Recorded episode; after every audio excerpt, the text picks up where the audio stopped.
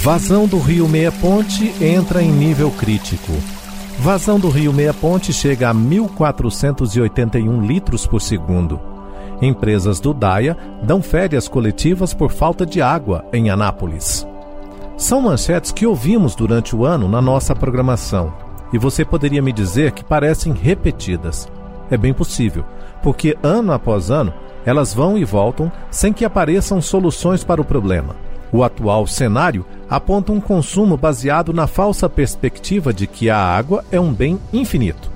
De acordo com a Organização das Nações Unidas, apenas 3% dos recursos hídricos existentes no planeta são de água própria para o consumo. A maior parte deste manancial está nas geleiras e lençóis freáticos. Apesar de o Brasil possuir a maior reserva mundial de água potável, enfrenta dificuldades crescentes na gestão dos recursos hídricos, exigindo ações estratégicas que assegurem não apenas o acesso das pessoas a uma água de qualidade, mas também a disponibilidade desse importante insumo para a indústria. A duras penas, a sociedade aprende que é preciso, diante das restrições hídricas, criar novos caminhos. Um deles é aprender a conjugar o verbo utilizar com o prefixo re. O professor Carlos André nos ajuda a entender. O prefixo re é aquele que pressupõe que alguma coisa já existia e que volta a existir. Então, quando se fala em reutilizar, é utilizar novamente. Essa é a lógica do prefixo re. Reusar representa a redução nos impactos ambientais, nos custos de produção e ajuda na imagem corporativa das empresas. Quem adota essa prática ganha competitividade e economia de outros insumos importantes, como a energia elétrica. Uma preocupação a mais com o futuro é a vazão cada vez menor dos mananciais no estado, com secas mais prolongadas, Falar em sustentabilidade no setor industrial deixa então de ter um aspecto de marketing apenas para se transformar em sobrevivência dos negócios. A secretária de Meio Ambiente e Desenvolvimento Sustentável de Goiás, Andréa Vulcanes, lembra que sem água não há produção agrícola e nem industrial. Eu penso que nós temos, nesse momento, um ambiente muito favorável para discutir revitalização de bacia, para discutir ações de sustentabilidade na produção rural e na indústria, porque, de fato, a água é o fator né, que gira e que promove toda a economia, e sem ela poderemos ter muitas dificuldades.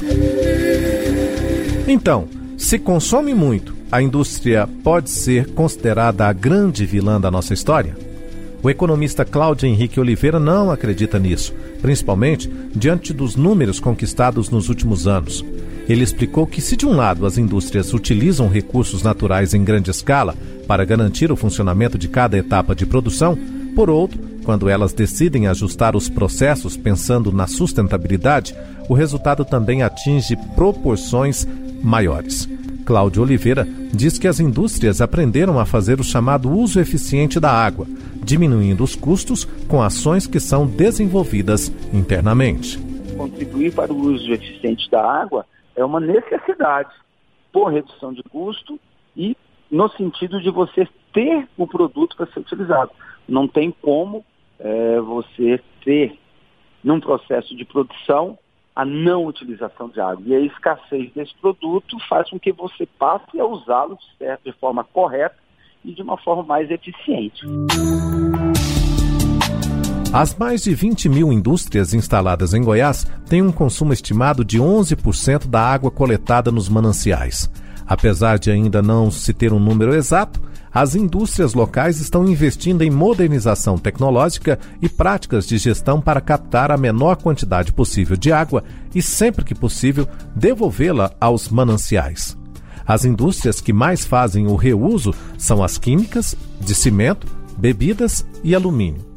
O presidente do Conselho Temático de Meio Ambiente da Federação das Indústrias do Estado de Goiás, Bruno Beraldi, disse que a redução da disponibilidade das outorgas das indústrias instaladas ao longo do rio Meia Ponte afetou os índices de produção industrial em Goiás. Ele explicou que uma das preocupações para a instalação de uma planta industrial atualmente é a segurança hídrica e até independente do valor monetário envolvido no investimento, eu diria que ela é uma questão necessária. Se ela precisa de água, sem água ela não vai conseguir tocar o processo produtivo. Então, para ela estar instalada em determinada região, ela precisa ter o que a gente chama de segurança hídrica, né? Saber que ela vai contar com o recurso ali que ela precisa para o seu processo. E momentos como esse afetam, a gente teve uma, um corte de 50% na outorga das indústrias que estão instaladas no, na bacia do, do Rio Meia Ponte. E isso impacta em quedas nos, nos níveis de produção. Né? As indústrias têm que se, se ajustar, ajustar o seu fluxo produtivo ao, ao recurso disponível ali naquele momento. O empresário João Essado sentiu na pele a decisão da SEMAD de reduzir as outorgas das indústrias instaladas na bacia do rio Meia Ponte no período de seca. Instalada em Umas, a empresa reduziu a captação da água e teve que investir na reutilização do produto. A empresa de João Essado trabalha com o preparo do couro de bovinos. Serve de exemplo para o ouvinte imaginar o impacto disso em outro ramo da indústria, a de bebidas. Para a produção da cerveja, por exemplo, na qual 90% do produto é composto por água. Dá para imaginar o quanto se gasta para produzir uma única latinha? E vários milhões de latinhas. A Mariana Bazoni, gerente de sustentabilidade da cervejaria Ambev, diz que os processos adotados nas plantas industriais da empresa significam por ano uma economia de 9 trilhões de litros de água isso representa uma redução de metade da necessidade de produção das empresas no estado no mesmo período.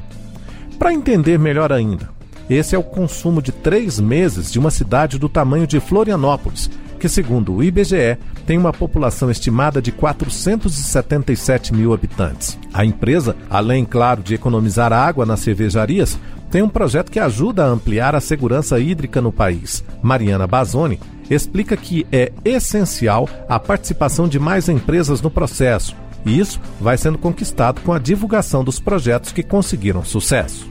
É importante que as indústrias estejam com a porta aberta para fora do seu muro, justamente para entender como é que funcionam essas sinergias estejam dispostas a colaborar Hoje a gente tem um baixo índice de adesão dessas indústrias e não indústrias, justamente porque existe esse movimento de alavanca, né? E é muito do que a FIEG agora está tentando apoiar, para que a gente amplie um pouco mais nossa atuação como plataforma dentro de Goiás. Com a nossa presença, a gente entende que é uma questão de tempo até que essas indústrias entendam que isso faz sentido que isso tem um ganho não só para a própria indústria, mas também para a região em que ela está situada, né? Isso faz sentido, como afirmou a Mariana Bazoni e em todos os aspectos ambiental, social e econômico. Muitas vezes é um trabalho de formiguinha de levar adiante os projetos que podem significar em um futuro próximo a sobrevivência ou não de um negócio. É como um sonho. Acho que o mote principal da gente aqui, de nosso, nosso trabalho, da nossa responsabilidade, é sobre unir as pessoas por um mundo melhor, né? É o que a gente diz que é o nosso sonho. E isso não seria válido, não faria sentido se a gente de fato não compartilhasse um pouco do nosso, do, do nosso conhecimento e do que, que a gente acredita que funciona para a gente chegar nesse mundo melhor, né? Sonho que se sonha só.